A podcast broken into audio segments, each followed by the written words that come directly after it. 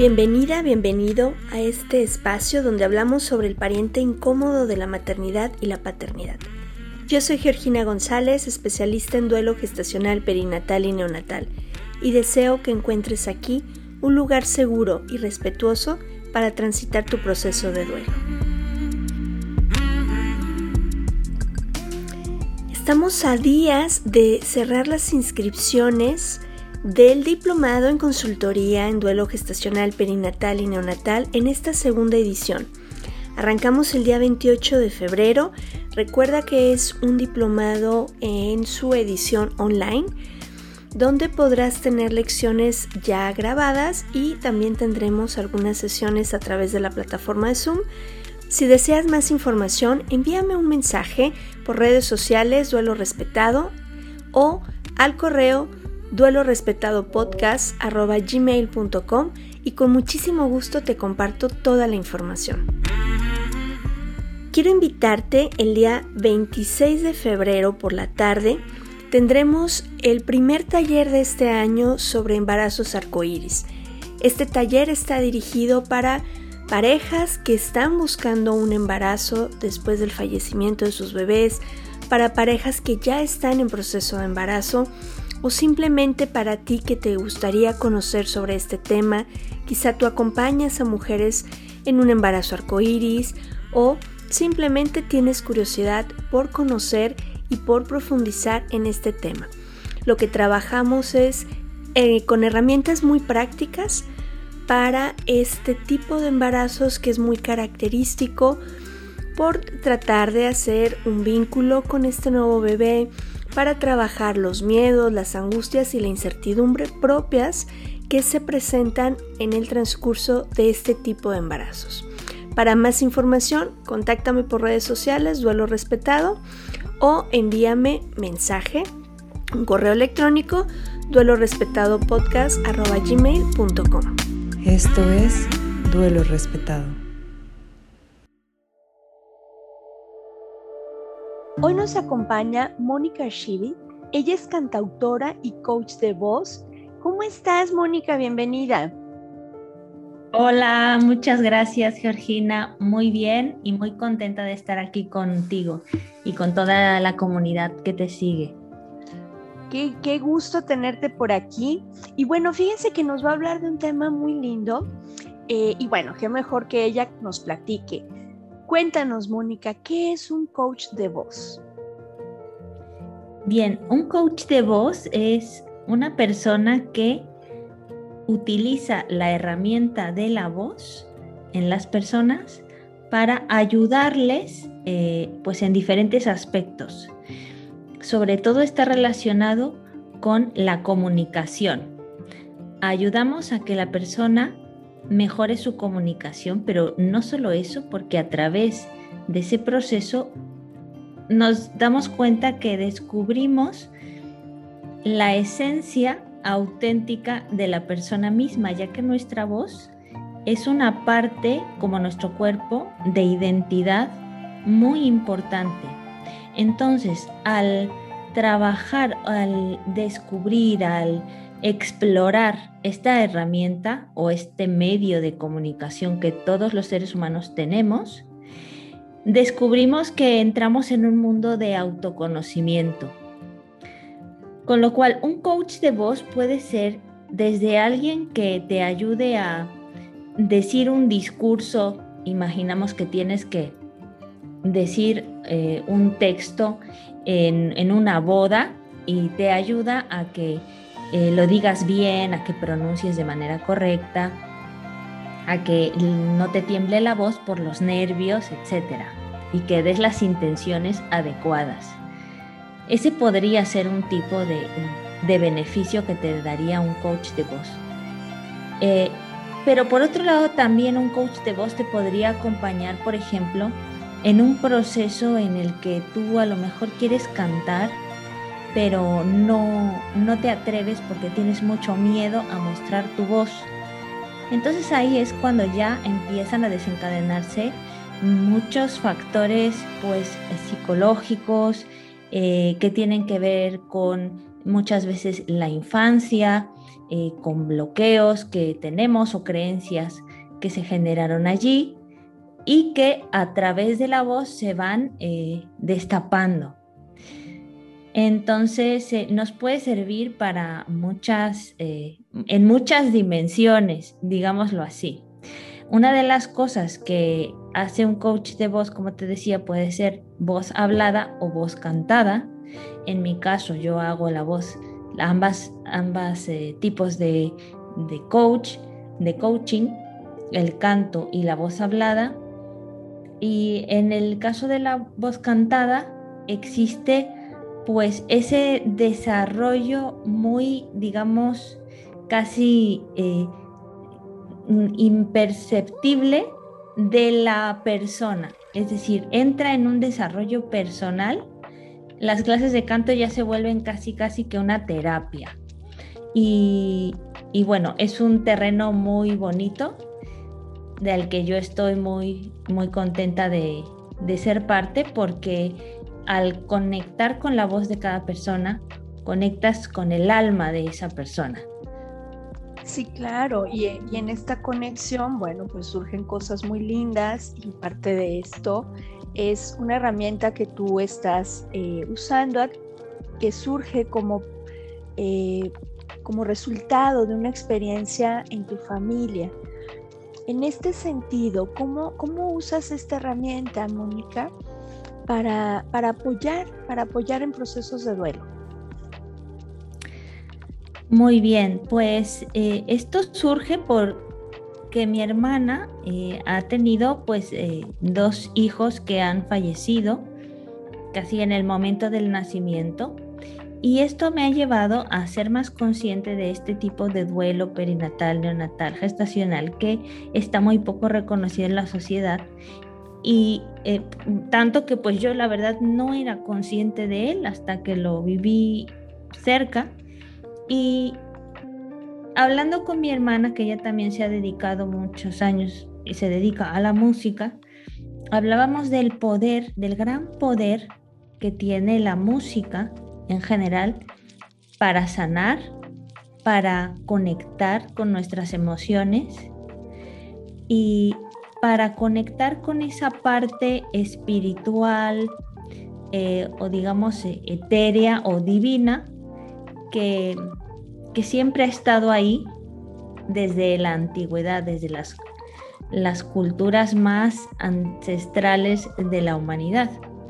Entonces surgió la idea de crear canciones, pero en este caso personalizadas para de esta manera aportar desde lo que yo sé y lo que yo hago, que es pues hacer música, eh, para poderles acompañar a los padres, las madres o los familiares que hayan pasado por esta experiencia de duelo y hacer una canción en donde ellos puedan eh, expresar esas, esos sentimientos que son muchas veces muy difíciles de poner en palabras.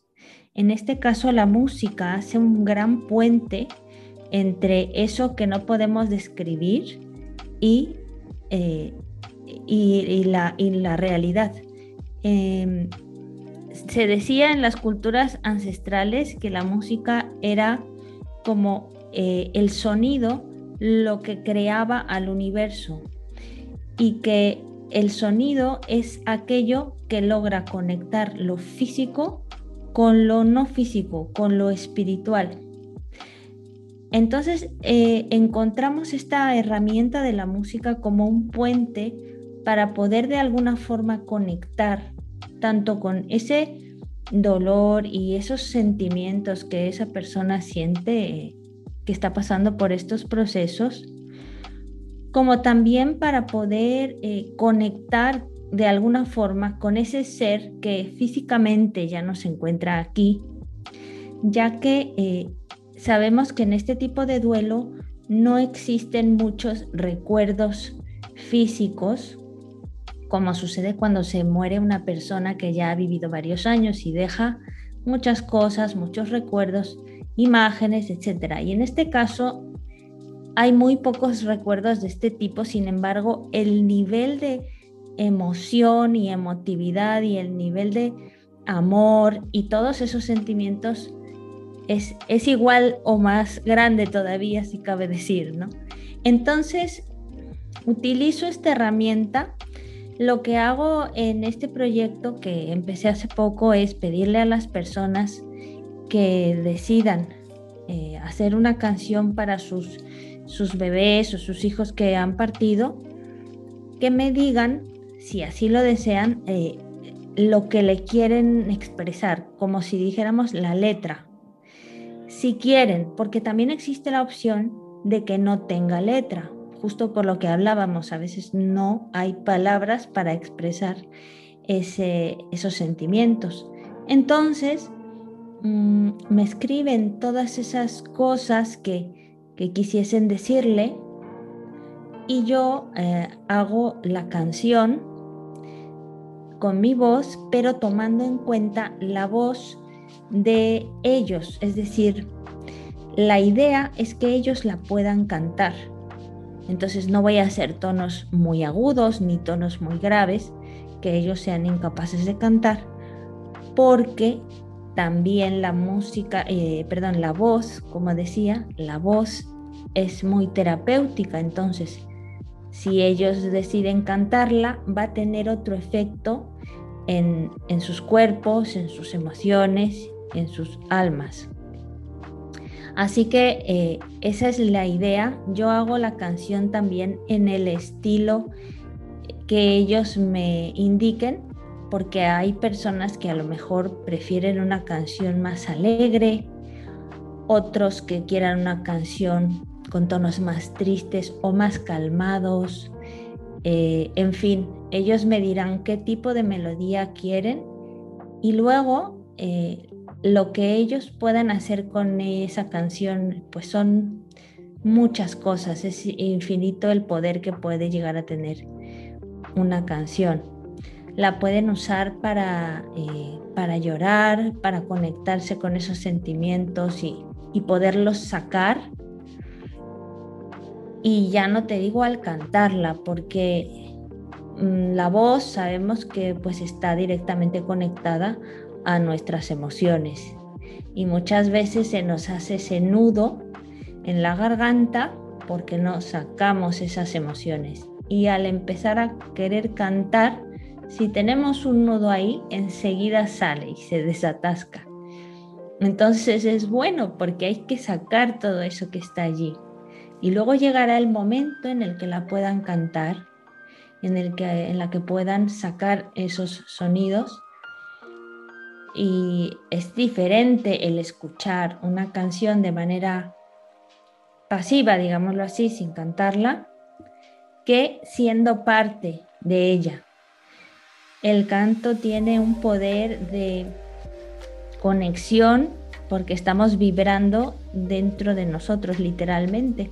El sonido vibra dentro de nuestro cuerpo y las notas musicales, eh, la armonía de esas notas y el ritmo tienen un efecto u otro en nuestro cuerpo, nos pueden tranquilizar, nos pueden calmar el ritmo cardíaco, nos pueden generar más endorfinas, bajar el nivel de cortisol en el cerebro, nos ayudan a conectar más con nosotros mismos, a conectar pues todas las zonas del cerebro. Cuando hacemos música, eh, todas las zonas de nuestro cerebro están activas y eso es algo que no sucede con ninguna otra actividad con lo cual es muy eh, beneficioso en general escuchar música o hacer música, pero en este caso al cantarla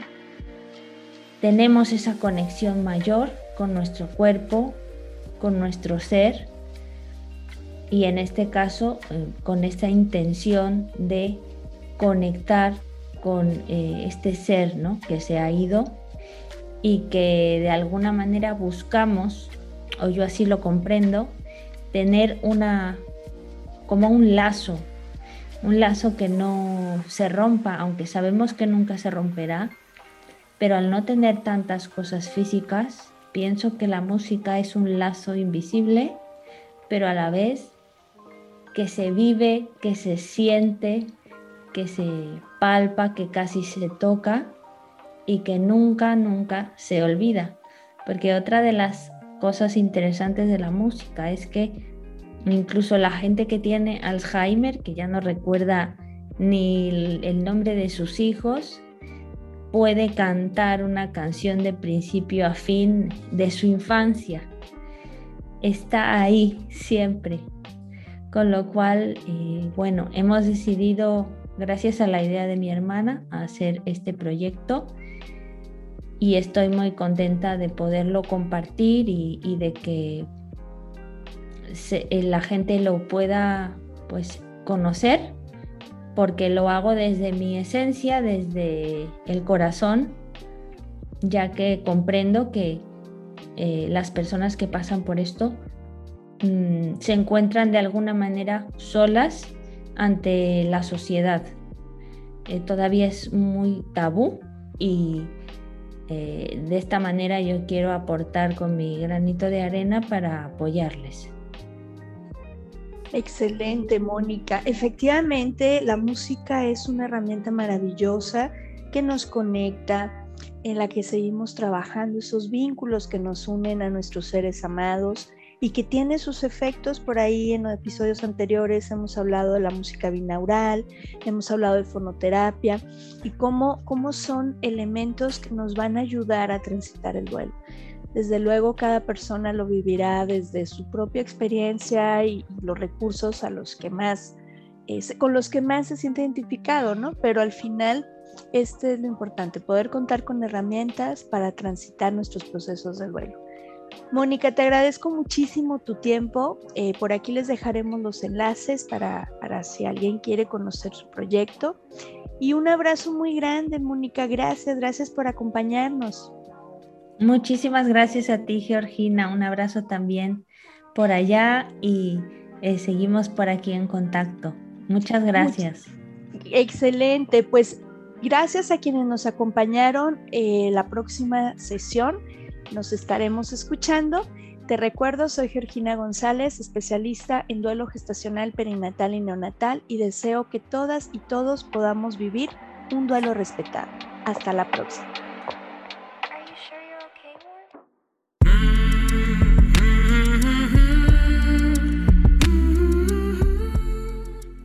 Este programa es producido por Georgina González y Carla Rodríguez y narrado por mí, Georgina González.